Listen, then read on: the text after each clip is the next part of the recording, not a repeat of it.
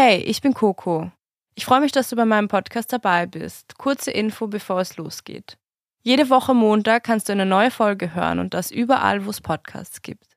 Bei Podimo gibt es alle Folgen als Video. Super spannend also, wenn du meine Gäste auch gerne mal sehen möchtest. Bei Podimo findest du außerdem noch viele andere Podcasts und über 20.000 Hörbücher kannst die App 30 Tage kostenlos testen. Den Link zum Angebot und weitere Infos findest du in den Show Notes. Folge mir und dem Podcast gerne auf Social Media at die Stimme der Huren Podcast. Viel Spaß beim Hören.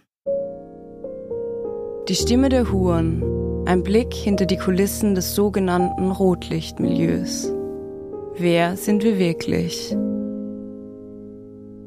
Hey Leute und herzlich willkommen zu einer neuen Folge von Die Stimme der Huren. Ich bin Kokula Kuntra, beruflich Sexarbeiterin und in diesem Podcast treffe ich die unterschiedlichsten Menschen und gemeinsam führen wir Gespräche über das sagenumwobene Rotlichtmilieu.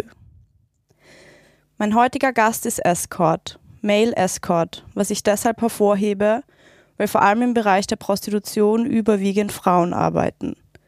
Er beschreibt sich selbst als open-minded und mit einem großen Hunger für das Leben. Treffen kann man ihn überall auf der Welt, er bietet eine Boyfriend Experience. Was das ist, klären wir gleich noch. BDSM bis hin zu organisierten Orgien für seine Kundschaft. Er ist aber auch noch Pornodarsteller. Man kennt ihn vor allem aus der europäischen Alternativpornografie-Szene. Und nebenher setzt er sich auch noch für SexarbeiterInnenrechte ein und ist politisch aktiv. Schön, dass du da bist, Dante Dionis. Wie geht's? Hallo, danke für die Einladung. Mir geht's gut. Dankeschön. Voll gerne. Ähm, ich habe ein paar Fragen vorbereitet, vor allem zum Thema Mail Escort, ähm, was so deine Erfahrungen und Gedanken sind. Wenn es irgendwas gibt, was du nicht beantworten möchtest oder so, gerne sagen. Das geht auch im Nachhinein noch. Passt es? Das passt. Okay, dann frage ich gleich mal los. Weißt du noch, was dein erster Berührungspunkt mit einem Mann, der Sexwork macht, war? Das war tatsächlich ein Mitbewohner von mir, ähm, ich habe zu dem Zeitpunkt gerade schon Sexarbeit angefangen und habe dann so quasi einschlägige Nachrichtentöne aus seinem Zimmer gehört und hatte dann so ein bisschen die Ahnung, dass er vielleicht den gleichen Beruf macht wie ich, aber wir waren beide nicht out gegenüber. Mhm. Und dann hatte ich mein Coming Out so ihm gegenüber, weil ich dann vermutet habe, okay, vielleicht macht er auch Sexarbeit. Mhm. Ähm, und habe ihm das erzählt, dass ich das mache. Und dann war er selbst sehr überrascht und hat dann gesagt, oh cool, ich mache das auch. Und wir waren dann beide so die ersten Kontaktpersonen, die irgendwie wo wir wussten, okay, wir haben jetzt Kontakt zu einem Kollegen und können uns über die Arbeit unterhalten, was sehr schön war, weil wir eben schon befreundet und Mitbewohner und so weiter, aber wir wussten das, auch wenn wir zusammen gewohnt haben seit langem, wussten wir das nicht voneinander. Und das ah, war dann ganz, äh, eine ganz wertvolle Connection. ja. ja. Aber voll der coole Reveal, denke ich mir, wenn man mhm. irgendwie zufällig. Seid ihr als Freunde zusammengezogen oder habt ihr euch in der WG kennengelernt?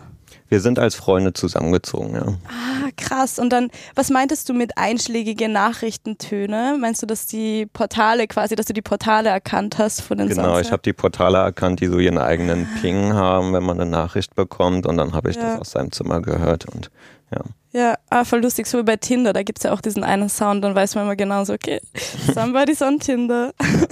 genau sowas. Okay, also dieser Mitbewohner war dann quasi, ihr wart gegenseitig so euer erster Bezugsperson so aus dem Bereich. Ja, genau. Wir hatten beide gar keinen Kontakt zu anderen Sexarbeiten oder zur Community oder so. Und ähm, genau, konnten uns dann so ein bisschen als beide als Neuanfänger austauschen ja. Wie war das für dich oder für euch, bevor ihr euch quasi geoutet hattet? Also wie war dieses Gefühl, dass niemand das eigentlich weiß? Hm, sehr schwierig. Also halt gerade als Sexarbeitende braucht man sehr guten Kontakt zu anderen Leuten, die die Arbeit machen, weil man es eben nicht nirgendwo lernen kann. Es gibt jetzt, man kann es nicht an der Uni lernen oder hm. irgendeine Berufsausbildung machen. Leider eigentlich. Ja, genau. Es ist sehr schwierig, ähm, Fuß zu fassen und irgendwie so die ganzen wichtigen Schritte zu lernen, wie man sicher arbeitet. Ähm, ohne irgendwie Zugang zur Community zu haben. Ich hatte schon ursprünglich eine Freundin, ähm, die in Berlin zu Besuch war und die als Sexarbeiterin schon gearbeitet hat. Mhm. Und sie hatte so ihr Coming Out mir gegenüber und das war so der erste Kontakt zu einer Person, die Sexarbeit gemacht hatte.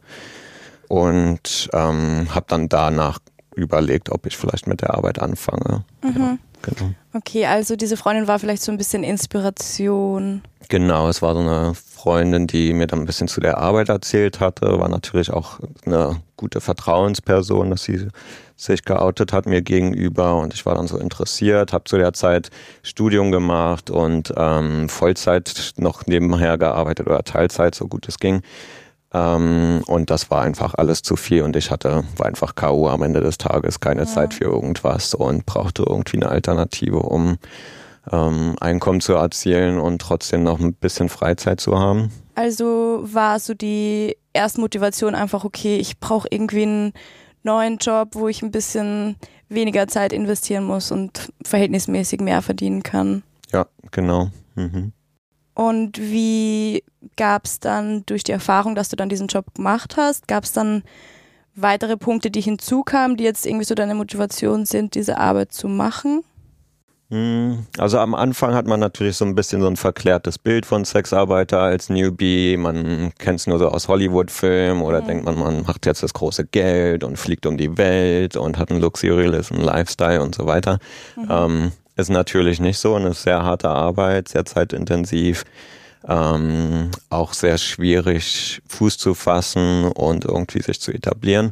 Aber ich habe dann so über die Zeit sehr viele interessante Begegnungen natürlich mit Menschen gehabt, sowohl Kunden und Kundinnen als auch ähm, andere Kolleginnen und Kollegen, ähm, Zugang zu sehr interessanten Communities glücklicherweise bekommen, ähm, viele interessante Projekte so unter Sexarbeiten gestartet.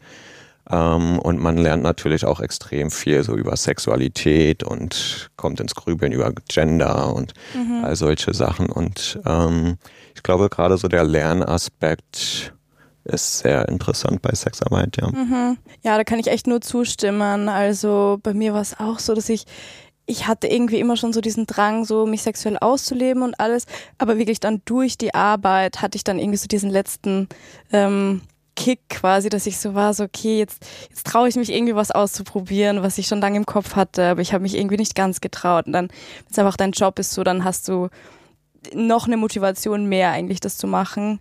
Also ich kann das richtig nachvollziehen und man lernt echt super viel auch einfach über Menschen, Menschenkenntnis. Also echt mega mhm. spannend, ne? Ja, man bekommt auch sehr viele interessante Skills, also so, so soziale Skills, äh, Sex als Skill natürlich auch. Ja ähm, aber auch so technische Skills, Filmbearbeitung, all solche Sachen. Ja. Ähm, Voll, also man kann ja eigentlich nur selbstständig sein mhm. in, als sexarbeitende Person und das heißt, du kannst ja eigentlich auch diesen ganzen Business-Aspekt dabei, dass du einfach lernst, okay, wie vermarkte ich mich selbst. Man macht ja wirklich alles, ne? Ja.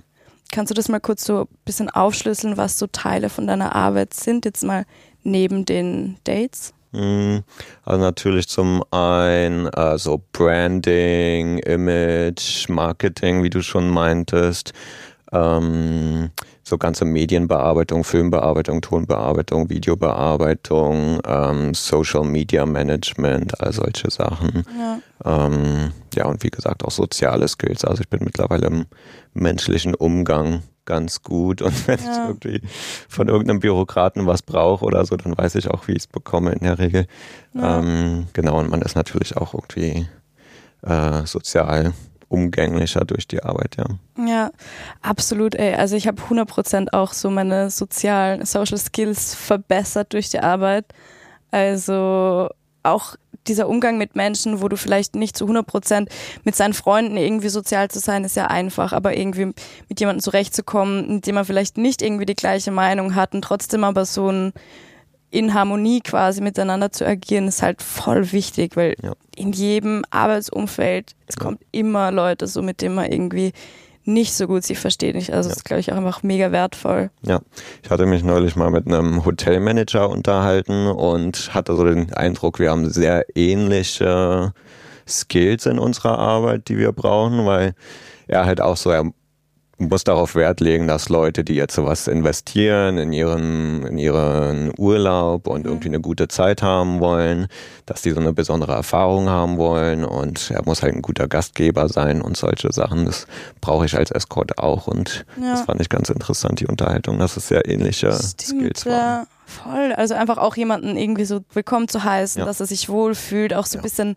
an der Hand zu nehmen. Stimmt, das hat echt voll Ja. die Ähnlichkeit, Ja, ne? dass es so in den ersten Sekunden Klick macht und sich die andere Person gleich wohlfühlt und Ja, einen besonderen guten Moment hat, so ja. Mhm. voll.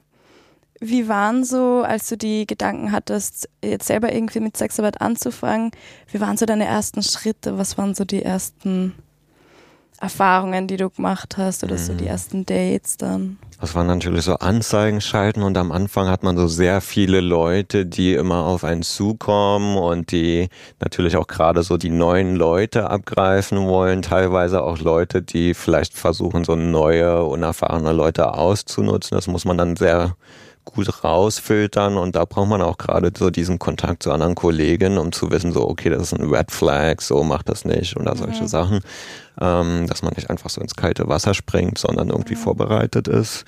Ansonsten, ja, das waren dann irgendwie Dates mit so middle-aged men, ähm, weiß nicht was, essen gehen, dann ins Hotel oder solche Sachen. Ähm, definitiv auch unterbezahlt, aber eigentlich war es anfangs so schon so ein Euphorieschwung, so von wegen, wow, das ist jetzt eine neue Erfahrungswelt und ich habe es schon so als so ein Skill, als so eine Fähigkeit begriffen, die ich lernen möchte und die Mhm. man dann irgendwie anwenden kann in allen äh, Lebenssituationen oder Lebenszeiten so. Also ist ja Mhm. auch ein Skill, den man überall in der Welt fast machen kann. Ja, Ähm, daher war es ja vor allem so, die Motivation und so eine Euphorie war anfangs schon da. mhm. Ähm, gleichzeitig auch das Gefühl, okay, ich muss noch voll viel lernen und wo kann ich das lernen? Ja. Mhm. Also du wusstest für dich, okay, ich, ich starte jetzt gerade irgendwas, aber irgendwoher, ich will mich wie in jedem anderen Beruf irgendwie weiterbilden und ich brauche irgendwie so Knowledge und solche Sachen. Ja, voll, genau.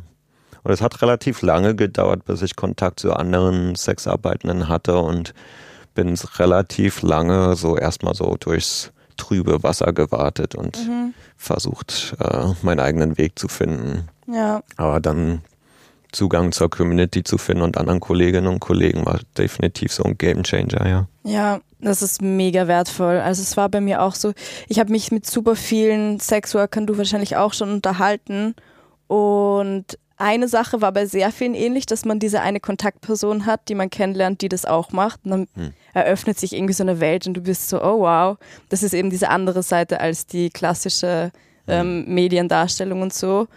Nein, ganz viele haben eben diese eine Person, die sie so ein bisschen einführt und sowas. Und bei mir war das eben auch so, aber ich bin dann auch, eigentlich war ich so on my own. Hm. Und meine Freunde und sowas wussten das eigentlich schon immer. Aber trotzdem, also du kannst irgendwie darüber sprechen, aber wirklich so dieses, dieses Gefühl zu teilen und einfach die Erfahrungen zu teilen, das ist einfach was anderes mit anderen Mhm. aus der Branche. Und ähm, genau, also ich wünschte, mir hätte jemand diese ganzen Sachen gesagt mit, okay, wie, was ist diese Arbeit wert, was gehört da eben noch alles dazu, was sind irgendwie so Guidelines einfach. Ja, voll. Hm. Denkst du, es, wir werden irgendwann an einem Punkt sein, wo es da eine Ausbildung ganz klassisch gibt, so zum Beispiel Escort oder ich meine Tantra zum Beispiel Ausbildungen und so Mhm. Bodycoach und sowas, das gibt's ja, aber wirklich so Sexarbeitsausbildungen, glaubst du, wir kommen dahin? Ich glaube, da müsste sehr viel passieren an so sozialer Anerkennung. Es gibt ja auch sehr viel Gegenwind gegen äh, Sexarbeit. Ähm, da würden sich wahrscheinlich sehr viele Leute gegen sträuben, dass Mhm. das möglich ist. Ähm, es gibt ja auch Leute, die es möglichst schwer machen wollen für Sexarbeitende. Ähm, ich glaube aber, dass gerade so in zunehmender Organisierung von Sexarbeitenden, was auch so ein bisschen, glaube ich, global ein Trend ist, dass sich mehr Sexarbeitende organisieren und so eigene Organisation gründen. Ich glaube, das ist so ein Schlüsselelement, um sowas zu gewährleisten und auch so Communities sichtbar zu machen, dass Leute auch Gruppen anschreiben können und sagen so, ich habe gerade mit der Arbeit angefangen, was sind eure Tipps und so weiter. Ja. Ich glaube, ich glaube, dass es möglich sein kann. Ähm, allerdings, bis es tatsächlich auch irgendwie einen staatlich anerkannten Ausbildungsplatz dafür gibt, muss schon sehr viel passieren. Ja. Ja. Ich denke auch, ey, wir geben die Hoffnung nicht auf. Was bedeutet das für dich selbst, Sexarbeit zu machen, Sexarbeiter zu sein? Was, ja, was bedeutet das für dich? Ähm, also ganz trocken gesagt, ist ja eine sexuelle Dienstleistung. Das heißt, dass ich Dienstleistungen anbiete, dadurch mein Einkommen generiere oder aufbessern kann und ähm, andere Leute in den Genuss kommen, diese Dienstleistung zu nutzen. Ähm, und wie ich schon meinte, für mich ist es gerade auch ein Lernprojekt, wo ich immer viele interessante Begegnungen habe, viele Eindrücke gewinne, ähm, sehr viel reflektieren kann über mich und die Welt, ähm, ja, viele, viele Skills, wie gesagt, auch mir aneignen kann, die ich auch überall woanders lernen, also annutzen kann. Also gerade ja. so Medienbearbeitung oder sowas kannst du ja auch überall woanders machen, gerade heutzutage, ja. beispielsweise bei einem Podcast. Ja, ähm, ja, genau. Also für mich ist gerade, für mich persönlich ist es so ein sehr interessantes Arbeitsumfeld, wo ich ähm, viele sehr wichtige Eindrücke gewinne, ja. Ja, voll cool. Ähm, und was gefällt dir am meisten an deinem Beruf? Also wenn man das irgendwie so rauspicken mhm. kann, ist immer ein bisschen eine schwierige Frage, ich weiß. Dass ich weitaus mehr Freizeit haben kann, ähm, dass ich keinen Chef habe, dass ich ähm, selbstständig arbeiten kann ähm, und über die Runden komme. Wenn es mir mal schlecht geht, dann kann ich mir einen Tag spontan frei nehmen. Ich kann auch am Montag ausschlafen, so das sind meine Lieblingseigenschaften. Ist aber natürlich auch für alle selbst für für alle Selbstständigen so relativ prekär und man weiß nicht so, ob der nächste Monat gut wird oder wird schlecht. Ähm, und ja, wie alle selbstständige Arbeit ist so ein bisschen hm. Man hat keinen festen Gehaltscheck und auf den man sich verlassen kann, sondern man muss schon sehr viel Arbeit, teilweise auch unbezahlte Arbeit ähm, reinstecken in die Karriere, um es ja. wirklich ähm, zu etablieren. Ja. ja. Dazu kommt ja noch irgendwie die politische Lage, ne? Du weißt irgendwie nicht, okay, was ändern sich oder allein auch Social Media und so, dass immer mhm. irgendwie, man kann keine Facebook-Ads schalten, man kann nicht einfach ja. so diese klassischen ja. Werbe- und Marketinginstrumente verwenden. Ich erinnere mich auch noch an eine Firma, ich hatte da mal viel recherchiert, ob es da so Firmen gibt, die ähm, CEO und Werbung für ähm, quasi Sexarbeit machen. Mhm. Und da hatte ich eine Firma gefunden, die relativ groß ist und ich hatte die damals angeschrieben und ich weiß noch, dass die dann so halb entsetzt mir quasi geantwortet hatten und so meinten so, oh, wie hast du das gefunden? Und das waren wir mal, aber das sind wir überhaupt nicht mehr und so.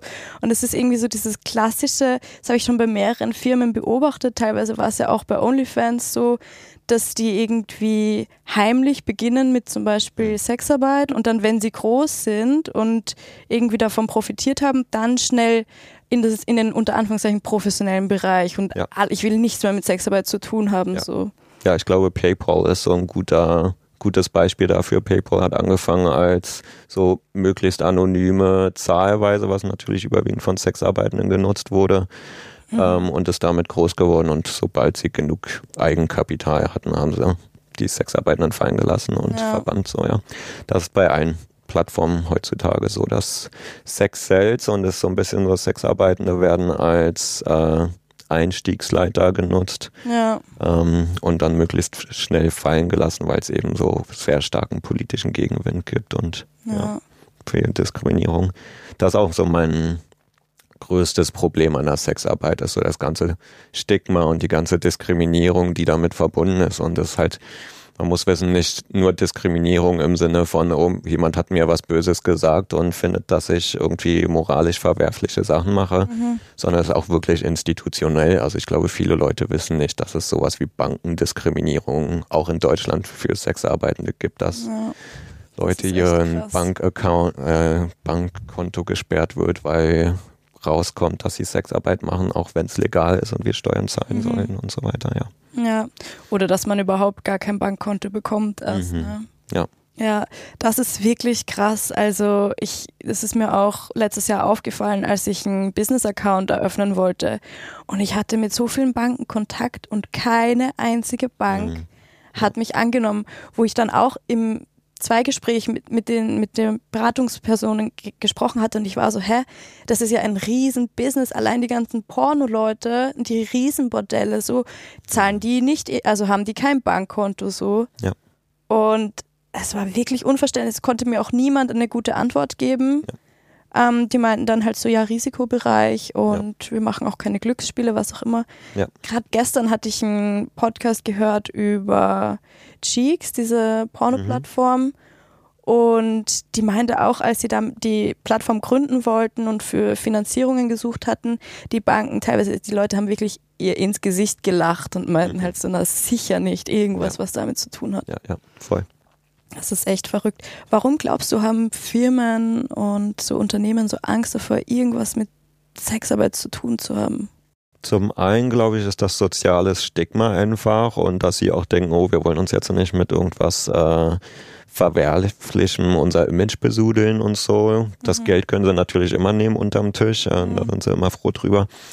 Ähm, aber es hat auch gerade mit glaube ich, sehr einflussreichen so Lobbys zu tun und Politik, ähm, konservativer Politik, die so äh, in Sexarbeit irgendwas, das ist ja schon Jahrhunderte alt, dass Sexarbeit so als äh, Sittenverfall gesehen mhm. wird und solche Sachen. Und Leute, die so denken, sitzen halt oftmals auch im Vorstand von einer Bank oder solche Sachen oder ähm, so Mastercard und solche Sachen, die ganzen großen ähm, Payment Processors, ähm, die gerade auch in den USA sitzen und da so die von der Politik beeinflusst sind. Ähm, die haben halt so das Sagen und gerade viele Plattformen, wenn jetzt so irgendwie wieder mal Sexarbeitende werden von irgendeiner Plattform verbannt, dann ist die Begründung auch sehr oft, dass sie das selber nicht machen wollen und sie haben selber vielleicht gar nicht so das Problem damit, dass hier irgendwie pornografische oder erotische Inhalte auf ihrer Plattform sind. Aber ihnen wird dann von der von der äh, Bank gesagt, so wenn ihr hier Porno verkauft, dann äh, erlauben wir keinen äh, Zahlungsverkehr mehr. Hm. Ähm, genau. Ja. Das ist halt so ein Druckmittel, ja. Ja, und ich finde es auch immer total ironisch, weil ich mir denke, so ja, aber sonst in keiner anderen Branche wird den, wird den ArbeiterInnen vorgeworfen, dass irgendwie die Arbeitsbedingungen schlecht sind. Aber genau eben bei Porno und Sexarbeit kommt es so häufig vor. Also es ist ein hm totaler Vorwand. Das Zweite, was mir dann oft auffällt, ist so das Argument, ja, Jugendschutz. Mhm. Ja, die Kinder. Und so Eltern, oh, meine armen Kinder, wo ich mir denke, ja, aber dann bring bitte deinem Kind bei, wie man verantwortungsvoll ja. mit Medien umgeht und was irgendwie Sexualität ja. ist. Die haben ja dann, dann heißt ja, wir haben Angst, dass das die Sexualität negativ beeinflusst. Ja, aber vielleicht liegt es daran, dass die Aufklärung so extremst schlecht ist. Ja dass eure Kinder denken, Porno ist irgendwie die Realität. Also ich meine, ja. das zeigt doch eigentlich, wie, wie verschoben ja. die Gesellschaft darüber denkt. Das ist richtig ja. crazy eigentlich. Ja, und die gleichen Eltern sagen dann wahrscheinlich ihrem Sohn, Jungs weinen nicht oder so. Ja, ja, voll. Das ist echt krass eigentlich. Ich hatte dich vorhin gefragt, was dir gut gefällt an deinem Beruf. Und ich meine, du hattest jetzt schon das mit dem hm. Stigma angesprochen.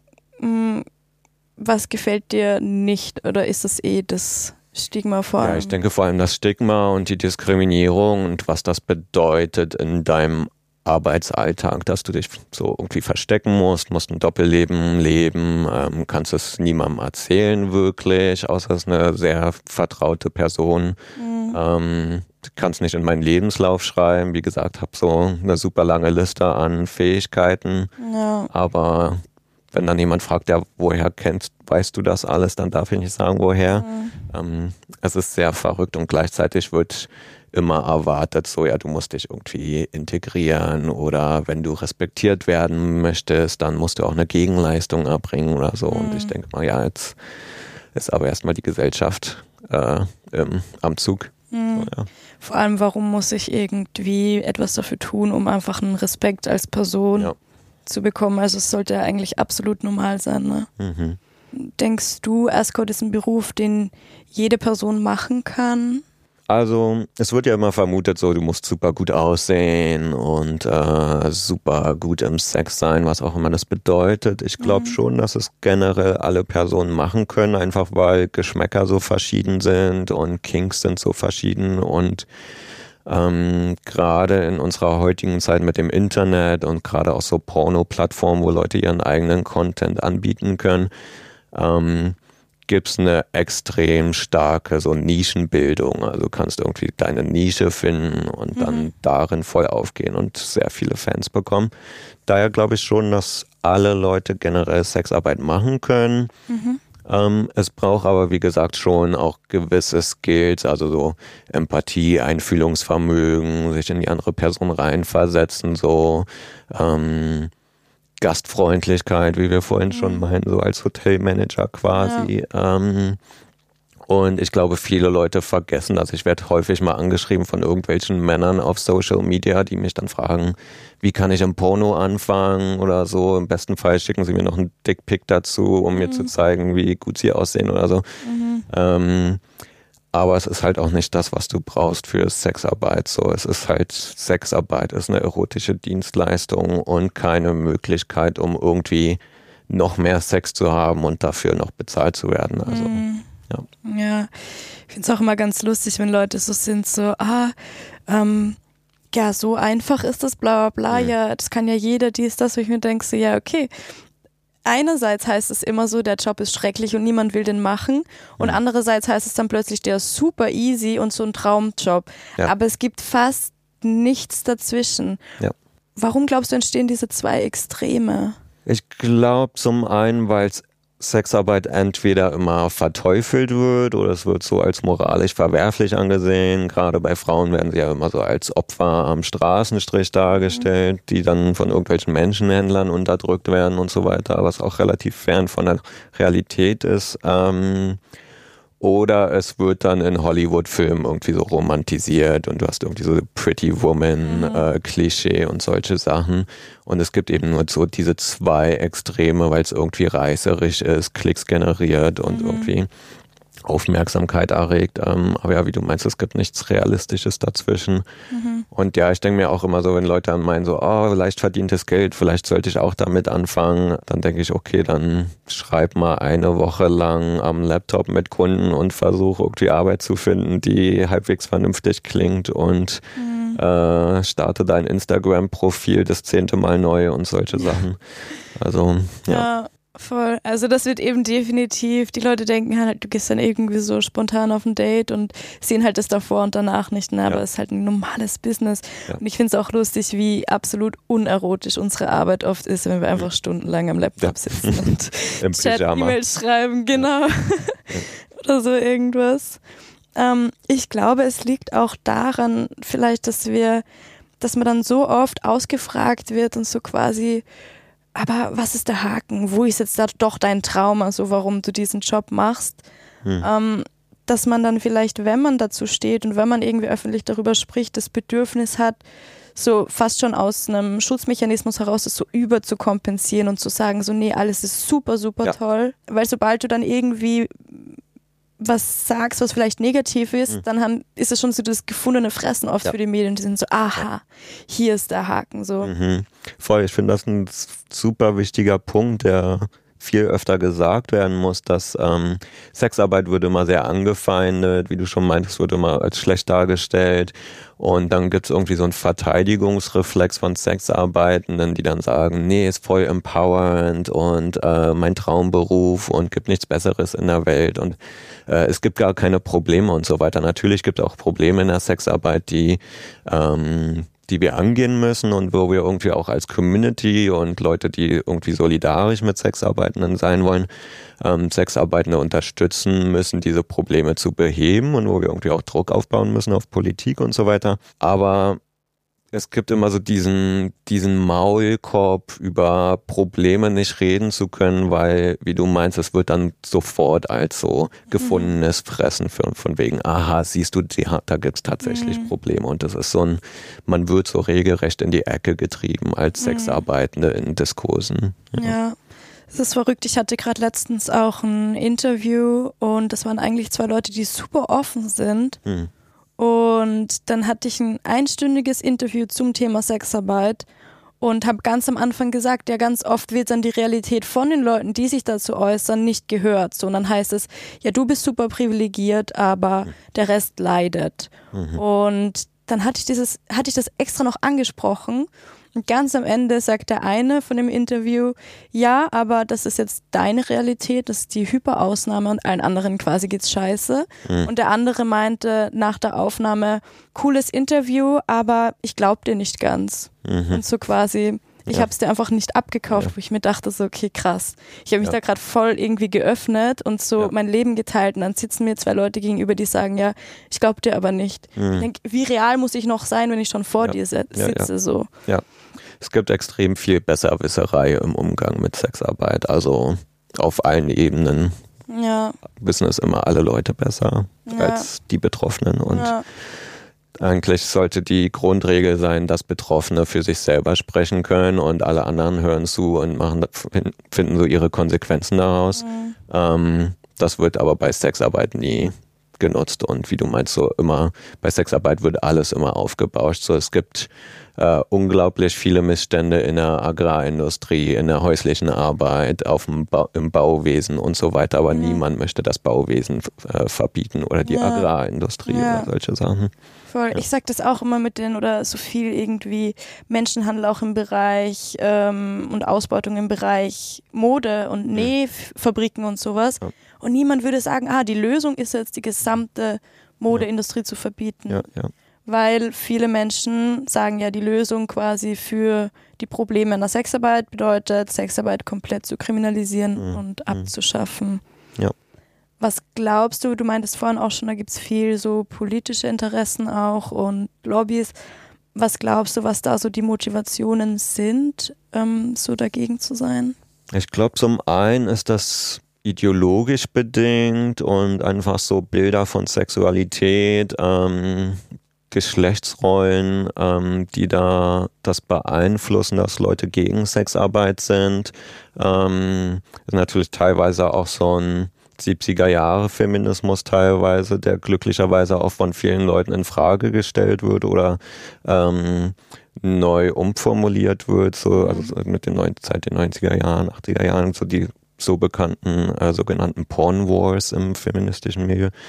Was, was ist das? Kannst du da Porn kurz Wars, das waren so einfach Diskussionen im feministischen Milieu, ob Porno jetzt so gut oder schlecht ist Mhm. oder ob es irgendwas Gutes am Porno gibt und solche Sachen. Das waren einfach so Streitigkeiten, was heute sozusagen so Sex-Positive Feminism ist. Mhm. Also Leute, die irgendwie ja, Sexualität jetzt nicht unbedingt verteufeln oder Mhm. ähm, versus halt so äh, Sex Worker Exclusive Feminism, sogenannte, Mhm. also Leute, die äh, Sexarbeit nicht als Teil von Feminismus betrachten, ähm, sehr häufig auch äh, Hand in Hand mit Transfeindlichkeit und so weiter.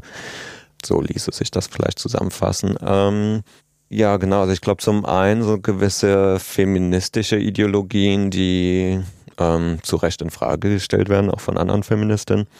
Ähm, und das einfach manchmal auch ein verkürztes und ideologisch aufgeladenes äh, Verständnis ist von Sexualität und Prostitution, Sexarbeit. Mhm. Und teilweise natürlich auch konservative Politik, Leute, die äh, Sexarbeit als Bedrohung des äh, Familiennukleus sehen, äh, die denken, Ja, dass die Rettung eigentlich. Genau, ja. ja.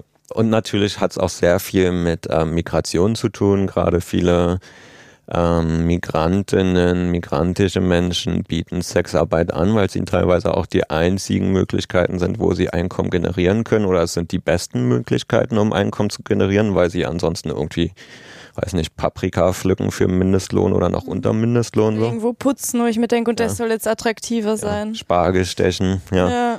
Ähm, und Leute, die dann die Möglichkeit haben, Sexarbeit stattdessen anzubieten, machen das natürlich, aber dann sind sie häufig äh, kriminalisiert, sie haben keine Arbeitserlaubnis vielleicht und deswegen zieht beispielsweise auch das äh, aktuelle Prostituiertengesetz für sie nicht, weil sie sich nicht anmelden können und sie deswegen so in der Illegalität arbeiten und keinen Schutz genießen und so weiter. Und ich denke, dass Sexarbeit, so Kriminalisierung von Sexarbeit auch häufig dazu genutzt wird, um irgendwie sozial benachteiligten Gruppen das Einkommen zu entziehen. So. Und Mhm. deswegen werden ja auch, deswegen werden Bankkonten gesperrt von Sexarbeiten, um es uns im Kapitalismus irgendwie möglichst schwierig zu machen, zu überleben. Ähm, und das ist einfach Böswilligkeit und irgendwie die Motivation, Sexarbeit loszuwerden. Und deswegen werden ja Straßenstriche mal an den Stadtrand verbannt. So, dann gibt es irgendwo Verrichtungsboxen mitten im Wald, wo es niemand mitbekommt. Und die Kurfürstenstraße erscheint in neuen Glanz mit Galerien und so weiter. Ja. Wo halt aber auch niemand mitbekommt, sollte irgendjemand vergewaltigt werden Ja, oder voll. im schlimmsten Fall umgebracht werden. Das ist das Risiko, was Leute in Kauf nehmen wollen. Sie denken so, okay, dann lass doch die Sexarbeitenden ohne irgendwelche Sicherheiten im so ein Schattendasein leben, ähm, aber wenigstens müssen wir uns das nicht angucken. So. Ja, das ist genau. relativ ähnlich, glaube ich, so wie das Stigma gegen schwulen Sex, so dieses äh, Stimmt, wenn du es im Privaten jeder. machst, wärst du im Mhm. Schlafzimmer machst, geht mich nichts an, aber tanz bloß nicht bei der Pride Parade in Lack und Leder auf der Straße rum. So, Mhm. ja. Und so, ich sage ja auch niemandem, dass ich hetero bin und hänge das an die große Glocke. Dann Ja, kommt immer ja. das, ne? Ja. Ja, das stimmt. Man hört es ein bisschen raus, dass du dich viel mit dem Thema auseinandersetzt. Wann kam für dich der Punkt, da selbst auch politisch aktiv zu sein? Und ich glaube, du bist ja auch Mitglied bei so ein paar ähm, Sexwork-Organisationen Mhm. quasi. Ja. Wie war das? Also ich war schon als Kind oder Teenager politisch aktiv, ähm, so in selbstorganisierten Gruppen und hatte immer so das Verständnis, so fight where you stand, also ähm, kämpfe da, wo du dich gerade aufhältst oder wo du dich in deinem Leben bewegst. Und für mich war es dann nur eine logische Konsequenz, als sexarbeitende Person auch politisch aktiv zu sein. Gerade weil es natürlich, wie wir schon meinten, sehr viele Ungerechtigkeiten gibt in der Sexarbeit, aber auch eine irgendwie Communities oder Kreise an Sexarbeitenden, die traditionell schon seit Jahrzehnten, wenn nicht seit Jahrhunderten irgendwie politisch aktiv sind oder ähm, so sich gegenseitig helfen, ähm, Netzwerke aufbauen, um möglichst sicher und selbstbestimmt arbeiten und leben zu können, so und sich das Leben irgendwie gegenseitig zu verbessern. Und ja, das war so eine Motivation zu sehen, okay, ich habe zum einen so ein von mir aus so einen Drang, politisch aktiv zu sein, wo ich mich bewege ähm, und Sachen besser zu machen um mich herum und gleichzeitig auch zu sehen, so es gibt eine super interessante und aktive Communities um Mhm. mich herum mit vielen guten Ideen und so. Ja, das führt ja auch ein bisschen wieder zurück zu dem, was wir meinten, mit dem, wie wichtig es ist, als äh, sexarbeitende Person wirklich den Austausch mit anderen zu haben. Man halt einerseits, wenn dir halt sonst niemand hilft, dann muss man sich irgendwie selbst helfen. Ja, voll. Und staatlich anerkannte Ausbildungen im Bereich Sexarbeit gibt's ja jetzt eher weniger bis nicht. Und das Coole an diesen Communities finde ich, dass da eben viel weitergegeben wird. Also es gibt viele Listen von irgendwie Kunden, die übergriffig oder gewalttätig waren und ähm, dass man sich da irgendwie austauschen kann. Oder es gibt so Safe-Call-Gruppen, ne, wo wir Mhm. irgendwie ähm, immer einer Person Bescheid sagen können, dass die wissen, wo wir uns aufhalten und sowas.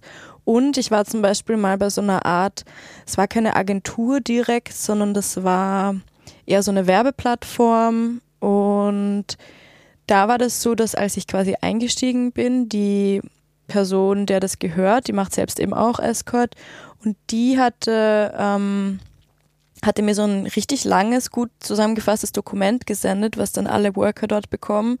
Und es war wirklich so das erste Mal, dass ich gesehen habe, okay, das ist eigentlich ähnlich wie in einem anderen Beruf. Also man bekommt jetzt keine Einschulung in dem Sinn, aber das war wirklich ein total gut zusammengefasstes Dokument mit super vielen wichtigen Infos. Hm. Und ich glaube, diese Person möchte auch in Zukunft ähm, ja so eine Art Ausbildungen anbieten. Gibt ja auch ein paar andere Sexworker, die das machen.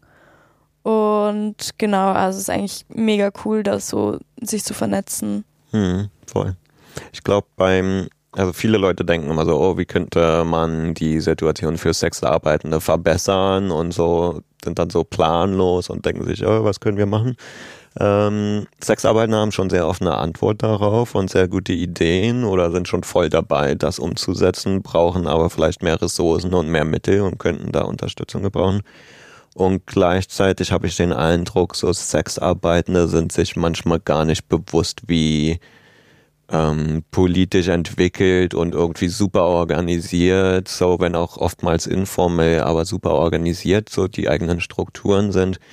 Ich weiß so, als ich aus politischen Gruppen, wo so, ja, so schützt du dich vor äh, Cyberangriffen und so verschlüsselst du deine E-Mails oder weiß ich nicht, so, so organisierst du dich gut. Das waren so die Gespräche in politischen Rum und dann bin ich in Sexworker-Communities gekommen und dachte, wow, die sind schon voll dabei und die machen das Mhm. alles schon so im Alltag und haben das aber gar nicht auf dem Schirm, dass sie gerade voll gut organisiert sind, so. das ist auch, finde ich, voll der interessante Prozess, den ich auf jeden Fall durchlebt habe. Und ich habe so ein bisschen rausgehört, dass es bei dir ähnlich war, dass man eigentlich oftmals in die Sexarbeit geht aus einer finanziellen Motivation oder aus irgendwie Abenteuerlust oder was auch immer und dann erstmal mit seinen eigenen Vorurteilen krass konfrontiert ist und mhm. erstmal so bei sich selbst anfangen und aufräumen muss. Ja.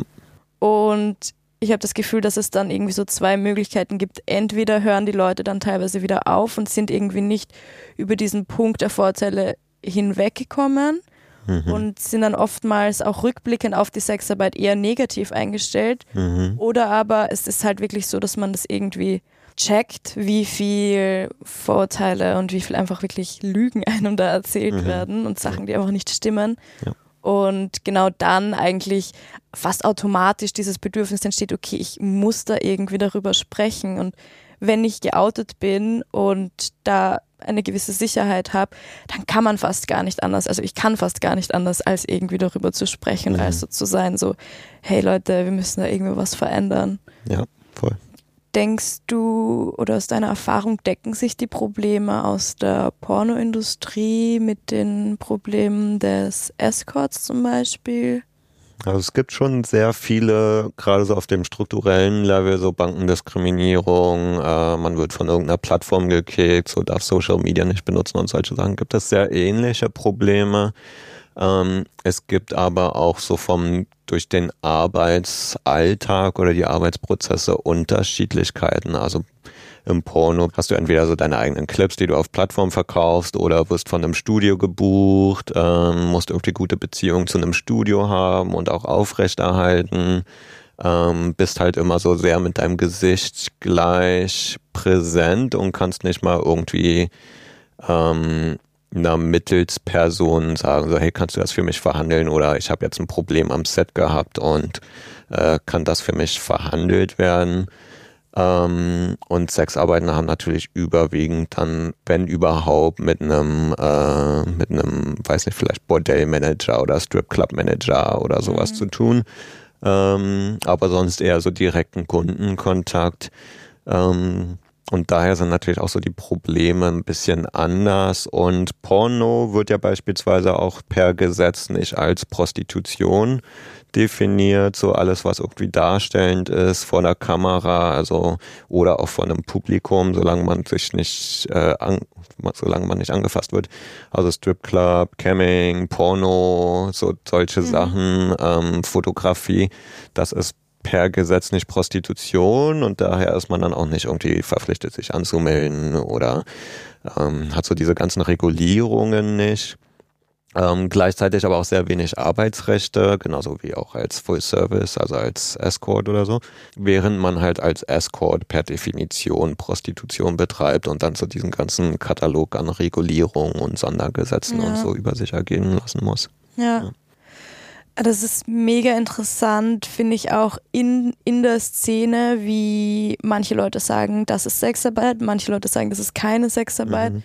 Und es ist dann auch ganz oft so, oder von Teilen der Pornobranche heißt es dann eben, vielleicht hängt es auch damit zusammen, dass es eben per Gesetz nicht Prostitution ist, aber im Endeffekt, korrigiere mich, wenn du es anders siehst, aber du hast doch auch Sex für Geld, nur halt vor der Kamera mhm. mit einem anderen Darsteller oder Darstellerin, ja. aber im Endeffekt, ich sehe ja. da absolut keinen Unterschied so. Ja, ich denke auch mein Begriff von Sexarbeit und mein Verständnis relativ weit und offen gefasst. Ich denke, wenn du erotische Arbeit leistest und dafür bezahlt wirst oder irgendwas an Gegenwert bekommst, dann ist das Sexarbeit. Ähm, mhm. Natürlich gibt es so Hierarchien innerhalb der Sexarbeit, die man auch irgendwie äh, auseinandernehmen müsste und ein bisschen mehr in Frage stellen müsste. Ähm, und es gibt natürlich sehr viele Unterschiedlichkeiten, aber das hast du in jedem Berufsfeld mhm. ähm, oder in jedem Berufsbereich, je nachdem, wie dein Arbeitsalltag aussieht und. Aber ja. ich denke auch, also egal ob nun Pornografie oder Escorting oder Stripclub, für mich ist es alles Sexarbeit, ja. Ja, und im Endeffekt, also ich glaube, was uns wirklich alle vereint, das sind wirklich diese Vorurteile. Ich sage es auch zum tausendsten Mal schon, aber es ist leider einfach so.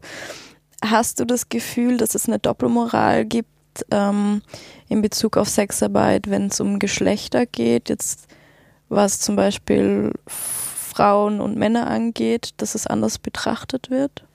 Hm, definitiv. Ähm, ich glaube allgemein, wenn es um Sexualität geht, dann ist ja mh, hm, männliche Sexualität eher so etwas, was irgendwie äh, befürwortet wird. Du wirst irgendwie so als Junge dazu erzogen, äh, sexuell aktiv zu sein, vielleicht sogar aggressiv zu sein. Wenn du irgendwie äh, macho bist oder solche Sachen, dann ähm, wird das als extra männlich, also wirst umso männlicher, umso mehr Sexualität du ausstrahlst, während das bei Frauen halt so das Gegenteil ist. Du bist dann eine Schlampe, bist, hast dann so das Hurenstigma auf dir ähm, und weibliche Sexualität wird dann eher als etwas Bedrohliches gesehen, was irgendwie reguliert werden muss und was es ja auch wird, wie wir in der Prostitution sehen. Ähm, und also ich meine, das, weil die ganzen Gesetze überwiegend auf Frauen abzielen. Die sprechen zwar auch von männlicher Prostitution, aber in der Praxis werden die ganzen Arbeitsplätze von der Polizei durchsucht, dort wo Frauen sind. Ähm, wenn es mal Männer betrifft, dann sind das vor allem migrantische Männer, die vielleicht auf der Straße arbeiten oder so. Und bei Männern wird dann nachgesagt, so gerade bei migrantischen Männern natürlich, die in der Sexarbeit tätig sind, wird dann gesagt, so sind kriminell oder drogensüchtig oder irgendwie, irgendwie müssen sie von der, aus irgendeinem Grund müssen sie von der Polizei durchsucht werden. Ähm, wobei da natürlich dann auch so halt, wie gesagt, so Privilegien wie Weißsein, äh, deutschen Pass haben und so weiter dir so die Vorteile bringen und du davon nicht betroffen bist. Mhm. Und dann wird es einfach so in deinen Teppich gekehrt. Gerade auch bei so schwuler oder queerer männlicher Sexarbeit ist das dann wieder so, ist mir egal, was für ein Lifestyle du so in deinem Schlafzimmer hast. Ähm, ist ja auch relativ etabliert, Sexarbeit in der schwulen Szene, aber es ist dann halt so, mach das in deinem Privaten, aber äh, sprich darüber nicht öffentlich. Mhm. Also sagt so die Gesellschaft oder die Politik. Und für Frauen ist es halt sehr stark reguliert. Man wird dann als Opfer dargestellt. Man, die Politik muss dann der stimmlosen Frau eine, äh, eine Stimme geben oder solche mhm. Sachen. Sie retten. Und sie retten, so dieses Rettertum, genau. Gerade weil Frauen dann so als Opfer konstruiert werden, die nicht für sich selber sprechen könnten, angeblich ähm, gibt es so dann die Legitimation sehr strenge Sondergesetze, wie die Anmeldung beispielsweise und sowas oder Hausdurchsuchungen, äh, Polizeirazzien und so weiter zu legitimieren. Ähm, und das ist ein Problem, was sich in der Sexarbeit sehr stark ähm, abzeichnet und sehr drastisch sichtbar wird. Aber es ist ein Problem, was sich durch die ganze Geschichte und durch die ganze ähm, Gesellschaft zieht, weil ja eben weibliche Sexualität tabuisiert wird, während männliche Sexualität irgendwie ähm, ja fast schon erzwungen wird zum Teil. Fast schon erzwungen wird. Also es ist ja auch ein extremer Druck unter Männern, dass sie irgendwie denken, oh, mein Penis ist nicht groß genug oder ich bin sexuell nicht aggressiv genug und deswegen ähm, muss ich mich jetzt irgendwie scheiße verhalten, um extra männlich bei meinen Freunden zu wirken oder solche Sachen. Mhm. Und es ist natürlich auch ein klar nutzen das Leute auch aus einfach für den Vorteil, aber es ist definitiv auch ein Druck, unter dem Männer auch leiden. So. Mhm. Ja. Kann man dem irgendwie entgegenwirken? Glaubst du so als Einzelperson oder jetzt in seinem eigenen Leben? Oder hast du für dich einen Umgang damit gefunden?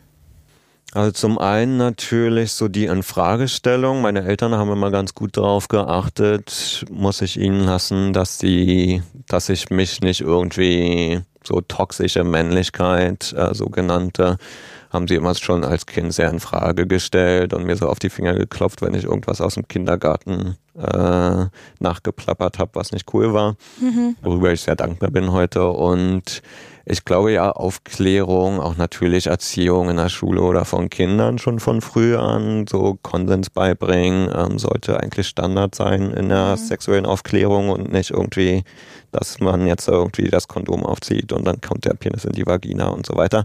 Ich glaube halt ja, Aufklärung, Konsens viel mehr diskutieren und verbreiten und ich glaube gerade auch beim Thema Konsens können Sexarbeitende extremst viel beibringen, weil wir ein sehr gutes und komplexes Verständnis von Konsens haben.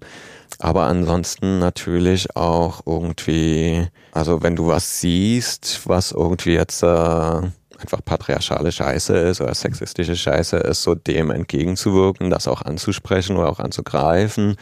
Ähm, und ansonsten denke ich gerade auch für männliche Sexarbeitende, wir müssten uns viel mehr organisieren und Community schaffen, auch so untereinander. Klar gibt's dann irgendwie, hat man so sein, vielleicht mal seinen Freundeskreis so in der schwulen Community, wo man andere männliche Escorts kennt oder so, aber männliche Sexarbeitende sind weitaus weniger organisiert als, finde ich, meine irgendwie weiblichen Kollegen oder äh, so nicht-binären Kollegen. Ich glaube ja, da sollten vielleicht auch die männlichen Kollegen ein bisschen mehr Eigenverantwortung zeigen und sich organisieren. Aber ich muss auch sagen, dass es schwierig ist, als männlicher oder männlich auftretender Sexworker in so Communities reinzukommen. Ich hatte es mir selber schon passiert, dass ich irgendwie zu einem Sexworker Community Event kam und dann wurde ich erstmal gefragt, ob ich ein Zuhälter sei, weil ich bin der erste Mann, den sie beim Sexworker ja, Haben und es gibt also männliche Sexarbeit ist auch unter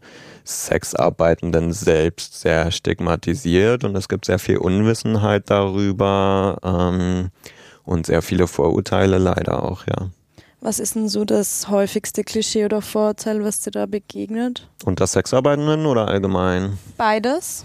Hm, also ich glaube, so unter Sexarbeitenden gibt es so das Klischee von wegen, du seist nicht seriös, du bist nur irgendwie aus Sex aus, willst irgendwie vielleicht noch dein Taschengeld in Anführungsstrichen dazu verdienen, aber Kolleginnen erkennen dich häufig nicht als genauso professionell an wie sie selbst. Und allgemein ist das Klischee vielleicht sogar relativ ähnlich. Ich glaube, männlichen Sexarbeitenden wird immer so nachgesagt, so von wegen, ja, du möchtest ja sowieso Sex haben, du bist ja sowieso an Sex interessiert, du möchtest äh, die ganze Zeit Sex haben und bist irgendwie dauergeil. Deswegen ist es auch okay, wenn ich dir nur ein Viertel davon bezahle, was ich jetzt der weiblich, der Frau bezahlen würde. Mhm. Beispielsweise am Pornoset ist es üblich, dass Männer weitaus weniger Geld bekommen als die weiblichen Darstellerinnen, weil so das Klischee ist von wegen, ja, du ähm, möchtest ja sowieso Sex haben und mhm. deswegen reicht ja auch ein bisschen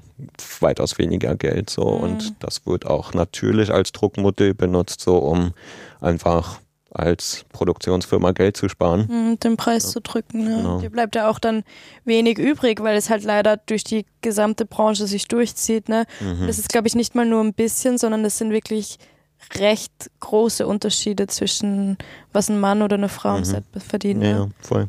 Also es kann durchaus mal so die Hälfte oder ein Viertel davon sein. Ja, krass. Bis zu, äh, habe ich auch schon von mehreren Männern ähm, Pornodarstellern gehört, dass sie halt einfach ewig lang gar nicht bezahlt wurden, mhm. bis sie dann irgendwann mega ja. bekannt sind und dann erst. Ja, genau. Also ich glaube auch viele Firmen so nutzen es aus, dass so, dass es Leute auch gibt, die das für wenig Geld machen würden und die sagen dann immer, ja, okay, sorry, wenn du so viel Geld verlangst, dann nehme ich halt jemand anderen und der nicht professionell ist oder sowas.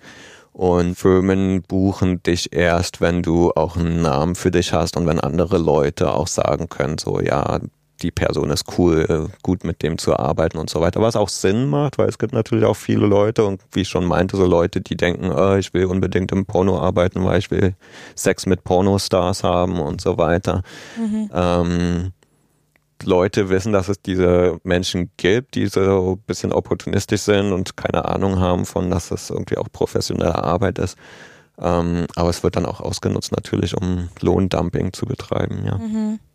Es ist ja auch im Escort und also so im Bereich der Prostitution üblich unter Anführungszeichen, dass Männer im Schnitt viel mhm. niedrigere Stundensätze zum Beispiel bekommen. Ja. Ist das, ein, ist das da der gleiche Grund, meinst du, dass einfach davon ausgegangen wird, ja, du willst, du willst da sowieso Sex haben und deswegen ist es eigentlich schon ein Gefallen, dass du überhaupt eine Bezahlung bekommst? Ja, ich denke schon, das hat auch damit zu tun, dass es zum einen, glaube ich, schon eine lange Tradition hat. Gerade so im schwulen Milieu ist männliche Sexarbeit schon ziemlich etabliert und ich wahrscheinlich viele, viele Leute hatten schon mal irgendwie Kontakt mit einem Sexarbeiter ähm, als schwuler Mann.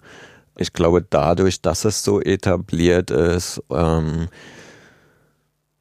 wird es dann häufig auch äh, irgendwie so als ja, Standard gesetzt. Also es ist natürlich auch schwierig, Standards zu setzen, gerade in so einem Berufsumfeld, wo wir wenig gewerkschaftliche Vertretung haben oder wenig kaum Arbeitsrechte haben, mhm. ähm, Standards zu setzen, gerade auch als selbstständige Arbeit und ähm, vor allem, wenn es irgendwas so künstlerisches ist, was also als, als Künstler, wenn du jetzt ein Bild malst oder Schauspieler hast oder eine Performance am Theater machst oder sowas, gibt es ja auch keinen Standard-Stundenlohn, sondern es wird so ein bisschen davon definiert, was Leute bereit sind, für deine Arbeit zu zahlen und mhm. was dein Name mit sich trägt an Wert sozusagen, was dein Image ist, was deine Karriere ist so.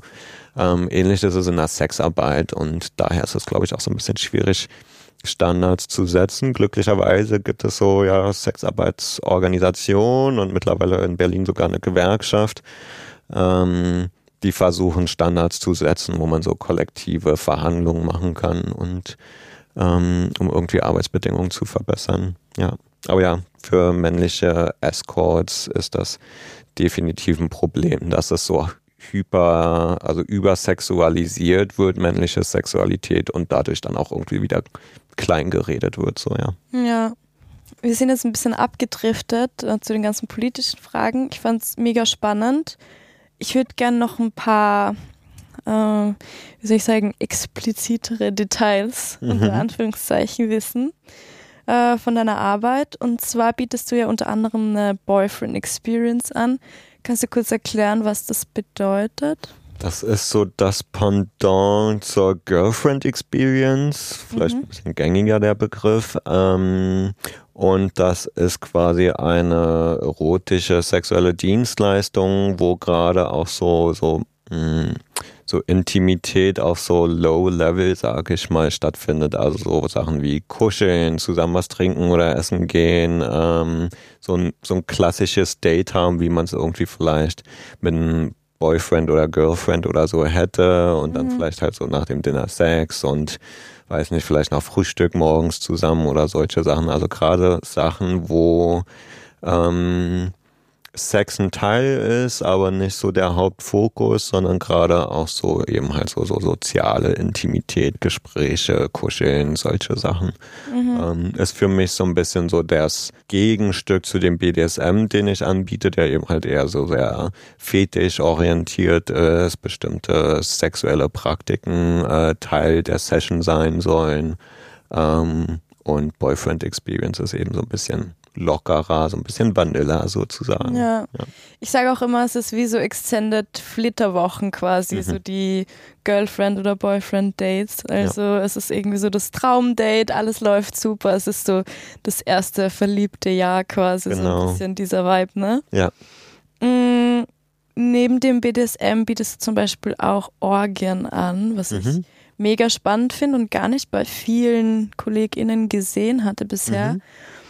Wie läuft das so ab, wenn jemand eine Orgie buchen möchte, beziehungsweise wie organisierst du das dann auch? Also es klingt nach viel Arbeit, kommt mir vor. Äh, es ist definitiv viel Arbeit und ich organisiere das auch nicht selber. Also ich mache das wenn mich jetzt jemand für eine Orgie bucht, dann heißt das nicht, dass ich jetzt äh, morgen vor der Tür stehe mit noch zehn anderen Leuten und wir haben jetzt mhm. eine Orgie, sondern es das heißt einfach, dass ich dafür offen bin und man kann mich für Orgien buchen ähm, und ich kann Teil davon sein, aber ich überlasse das dem Kunden oder der Kundin ähm, die anderen Leute zu kontaktieren. Ich habe so meinen Pool an Kolleginnen und Kollegen, die ich kenne und mit denen ich gerne zusammenarbeite und kann dann eben sagen, ja, bei Interesse kann ich dir noch hier irgendwie drei, vier Profile schicken und du kannst die dann selber anschreiben. Ähm, es ist eigentlich mehr so ein sozusagen so ein Angebot oder so ein Signal zu sagen, so ich kenne noch andere Leute, mit mhm. denen ich zusammenarbeiten kann, die ich empfehlen kann und wenn du Interesse hast, dann schreib uns alle an und machen Vorschlag, wann und wo und wir sind da so quasi. Ja. ja. Cool. Aber also das heißt, es kann einerseits eben das bedeuten oder dass sie quasi du mit deinem Date gemeinsam in einen, weiß nicht, vielleicht Swingerclub oder eben in eine von anderen Leuten organisierte mhm. Sexparty oder so. Genau, geht. ja, genau. Mhm, blöde Frage, aber was ist zum Beispiel, also ist das eine Garantie, die du dann den Leuten machst? Weil was ist, wenn, es ist ja bei Orgien total viel einfach Flow und im Moment mhm. so. Ja. Wie gehst du da damit um oder ist das einfach eh, ich weiß gar nicht, ob es eine blöde Frage ist, aber quasi, was ist, wenn der Vibe gar nicht passt und wenn jetzt mhm. irgendwie so eine Orgiensituation eher schwierig ist, dass es stattfindet? Ist das was, was du vorhin mit den Leuten kommunizierst oder? Also ich glaube gerade, wenn, sagen wir jetzt äh, ein oder zwei Kunden, manchmal sind es ja vielleicht auch ein paar oder so, mhm. ähm, wenn die jetzt eine Orgie buchen und die haben dann von sich aus noch fünf andere Sexarbeitende kontaktiert und wir alle haben ein äh, Arrangement gefunden, wann und wo und wie und was, ähm, wenn da Sexarbeitende involviert sind, dann sind das ja natürlich auch Profis, die gerade ihre Dienstleistungen anbieten in dem Moment und ähm, darauf fokussiert sind, dass es eine gute Zeit ist. Mhm. Ähm, natürlich, wenn es gerade irgendwelche Probleme gibt, dann meine Erfahrung ist, dass gerade so bei Orgien und so weiter ist es weitaus einfacher, sich mal ein bisschen zurückzuziehen und mal irgendwie vielleicht nicht auf dem Bett, sondern auf der Couch zu sitzen und nur zuzuschauen oder mal in die Küche zu gehen und ein Glas Wasser zu trinken, während alles weitergeht, weil da immer noch vier Leute im Bett beschäftigt sind oder so. Ja. Ähm, meiner Erfahrung nach waren Orgien immer sehr entspannt und die Leute waren alle sehr happy. So die Sexarbeitenden waren immer so, ja, voll cool, neue Leute vielleicht sogar getroffen und ja. einen entspannten Tag bei der Arbeit gehabt, wo man nicht die ganze Zeit hundertprozentig voll beschäftigt ist, wie wenn man jetzt alleine ist vielleicht. Ähm, und die Kundinnen und Kunden waren immer sehr happy, weil natürlich auch voll viel passiert. So, äh, ja. äh, hast du so, bist du in deinem Sinnesrausch, hast irgendwie vielleicht zwei, drei Leute auf dir drauf. Und mhm. wenn jetzt jemand mal in die Küche geht, um sich ein Glas Wasser zu holen, dann kriegst du das gar nicht mit. So. Ja, ja.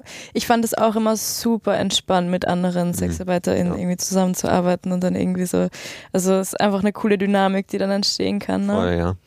Ähm, du meintest gerade Paare kommen teilweise zu dir. Wie mhm. ist kann man das irgendwie so aufteilen, beziehungsweise hast du auch weibliche Kunden? Mhm, ja. Wie ist da ein Unterschied dann so in der Kommunikation oder wie sich zum Beispiel ein Date anbahnt? Das finde ich mega interessant. Ja, also ich habe auch weibliche Kunden oder auch also einfach nicht cis-männliche Kunden, damit meine mhm. ich halt auch äh, Transmänner, Transfrauen als Kunden oder nicht-binäre Menschen hatte ich mittlerweile. Ähm, und das ist auch ein interessanter Trend, den ich gerade im letzten Jahr gemerkt habe, dass ich äh, teilweise im Sommer hatte ich mehr Frauen als Kunden als Männer, mhm. was mir zum ersten Mal passiert ist, was ich sehr interessant fand. Mhm. Ähm, und auch als Trend begrüße. Also ich schätze auch meine männlichen Kunden und äh, genieße den schwulen Sex mit denen. Aber finde es natürlich auch eine erfrischende neue Erfahrung bei der Arbeit, mal anderen Kundenstamm zu haben und hoffe, dass sich mehr Leute, die so nicht das Klischee des männlichen Kunden sind, oder Klischee klingt jetzt böse, aber wenn man an Kunden von Sexarbeit denkt, dann denkt man selten an Frauen oder an irgendwie Gender, non-conforming Menschen, so mhm. was aber total Sinn macht, weil äh, die Leute haben sehr gute Gründe, Sexarbeit äh, Dienstleistung in Anspruch zu nehmen. Ja. Ähm, was ich interessant fand, war gerade, dass die Frauen weitaus besser in der Kommunikation sind. Mhm. Ähm, es oftmals schaffen, eine ganze E-Mail zu schreiben, wo schon alles klar ist, was sie möchten und wann und wo sie vorschlagen, sich zu treffen. Mhm. Ähm, was sehr oft nicht der Fall ist, muss, muss man ja Ja, genau. Ja. Also viele, leider gibt es viele Männer, die ähm, ja, beim, bei der Kontaktanbahnung äh, nicht so deutlich sind, wie sie es sein sollten und hm. irgendwie nur so ein Hi, sexy oder sowas ja. dir schreiben. und dann dann ja. ja, ich kenne es zu gut, liegt dann vielleicht hm. auch wieder daran, dass irgendwie der Beruf einfach nicht so als seriös angesehen wird. Ich buche mhm. auch keine Massage oder einen Arzttermin ja. und schreibe mhm. irgendwie dem Arzt so, hey, mhm. ja. das wäre voll weird. Ja, für viele Frauen habe ich gemerkt, ist das natürlich auch so, dass, also die meisten Frauen, die mich getroffen haben, meinten so, dass es ihr erstes Mal mit einem Sexworker ist. Ähm, sind natürlich auch aufgeregt, so, aber es sind die meisten immer, also alle Leute sind eigentlich immer aufgeregt, mich, ja. mich inbegriffen, wenn es das erste Date ist. Ähm,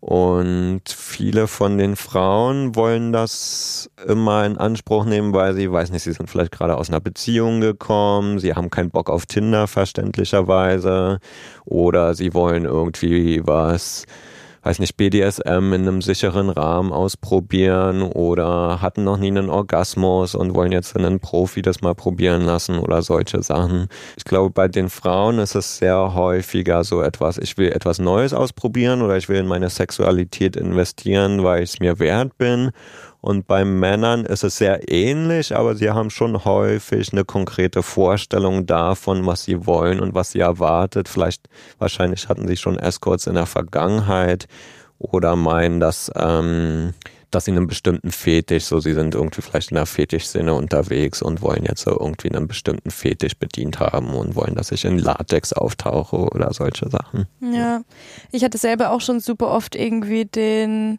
ähm, Gedanken, dass ich mir so dachte, ah, ich würde super gern mal irgendwie einen Callboy oder einen mhm. männlichen Escort buchen und irgendwie so die Erfahrung machen. Bei mir habe ich ganz oft dann so die Angst unter Anführungszeichen, dass ich wieder unter Anführungszeichen nicht auf meine Kosten komme, weil ich im Privaten oft einfach schon schlechten Sex hatte oder mhm. Männer, die nicht so Interesse daran hatten, mhm. was ich will und sowas. Das glaube ich, vielleicht dieses Mindset kann ich mir vorstellen, dass viele Frauen haben mhm. und dass sie deswegen so ein bisschen zögerlich sind, mhm. weil ich glaube, der Bedarf und das Bedürfnis ist definitiv da, wenn nicht sogar noch mehr. Hm.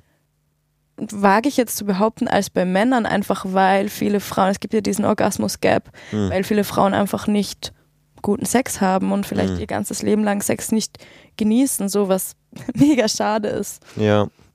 Ich glaube, der Vorteil, einen Sexarbeiter oder Arbeiterin zu buchen, ist ja, dass du als Dienstleister ist dein Fokus gute Arbeit in Anführungsstrichen zu leisten. Du möchtest zufriedene Kunden oder Kunden haben und möchtest, dass die dich wieder buchen. Heißt, ich würde dann nicht auftauchen und jetzt irgendwie äh, halb betrunken, irgendwie wie bei einem Tinder-Date oder so denken, oh geil, jetzt hatte ich guten Sex und ich hatte meinen Orgasmus und jetzt ziehe ich mich wieder an und äh, gehe noch irgendwie in einen Club oder so.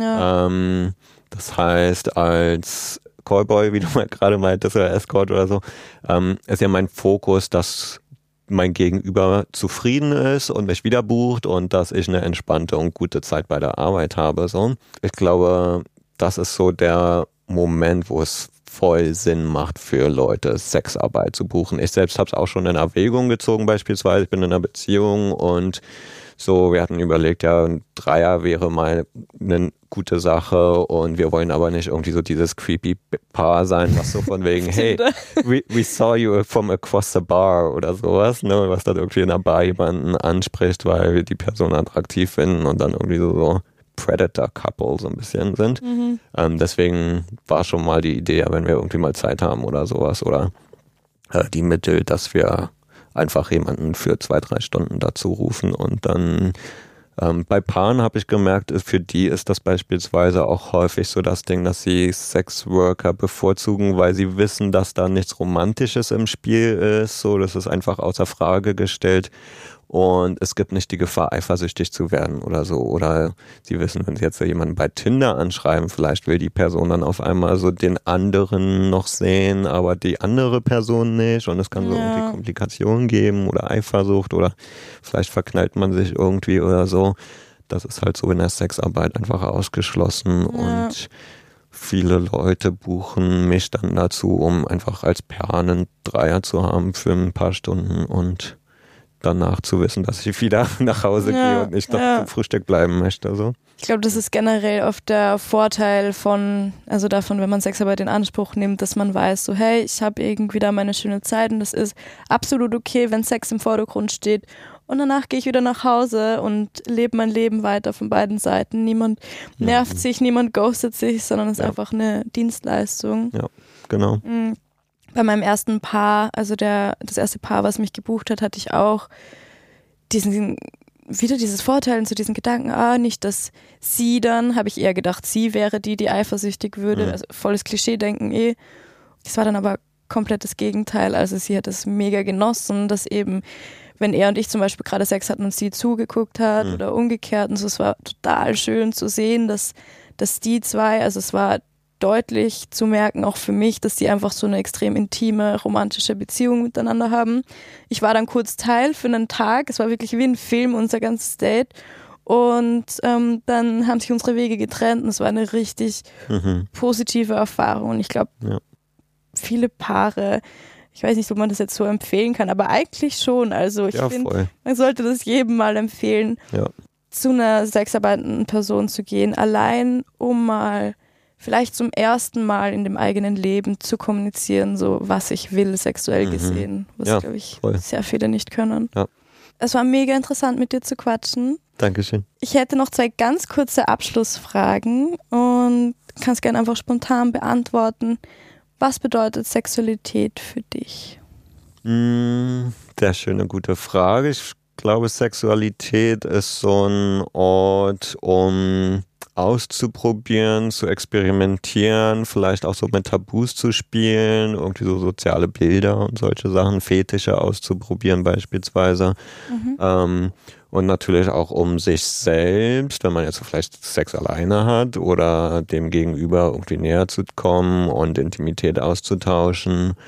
Ähm, Ansonsten ist es natürlich, wie wir heute gesehen haben, auch ein politisch sehr aufgeladenes Feld und ein heiß diskutiertes Feld mit allen möglichen Facetten. Ähm, Gerade daher, weil sich so viele Sachen konzentrieren aus dem Privaten und aus dem Öffentlichen, ist Sexualität einfach ein sehr interessantes Spannungsfeld zum Rumspielen und Rumexperimentieren, ja. Ja, kann ich nur zustimmen. Und wenn du eine Sache in Bezug auf die Sexarbeit ändern könntest, was wäre das? Ich wäre sehr stark für die Entkriminalisierung von Sexarbeit und eben die Entstigmatisierung, also Aufklärung, gesellschaftliche Anerkennung oder auch einfach Akzeptanz. Ich bin nicht jemand, der jetzt so unbedingt verfechtet, dass ich respektiert werden muss, weil mir ist es relativ auch egal, was andere Leute, ob sie mich jetzt respektieren oder nicht, aber es ist mir wichtig, dass ich äh, sicher arbeiten kann und ähm, eben auch die Anerkennung dafür bekommen kann und das aussprechen kann, was, äh, was ich leiste. Ähm, und Entkriminalisierung wäre ganz wichtig, dass diese ganzen Sondergesetze, die uns benachteiligen, ähm, so die ganzen Diskriminierungen, die auch institutionell sind, äh, wegfallen und wir tatsächlich auch Rechte bekommen. Und vielleicht als äh, Erläuterung. Wir haben in Deutschland die Legalisierung, heißt es sind Sachen legal, es sind aber auch ganz viele Sachen nicht legal und es sind meistens mehr Sachen, die nicht legal sind, als die, die legal sind. Mhm. Und ähm, mit einer Entkriminalisierung würden so diese ganzen benachteiligenden Gesetze wegfallen. Es wäre einfach Arbeit wie andere Arbeit auch und wir würden auch Rechte bekommen und äh, könnten uns sehr viel besser organisieren und auch selbst artikulieren. Ja, Voll gut. Große Ziele, aber auf jeden Fall wichtige Ziele. Ja, vielen Dank. Danke, dass du heute da warst. Danke dir auch. War sehr nett. Ich fand es wirklich mega spannend. Ich werde den Sprung ins kalte Wasser wagen und selbst ein Experiment mit einem Callboy starten. Ich werde dann auf jeden Fall berichten. Und das war es eigentlich schon diese Woche in Die Stimme der Huren und wir sehen uns nächste Woche.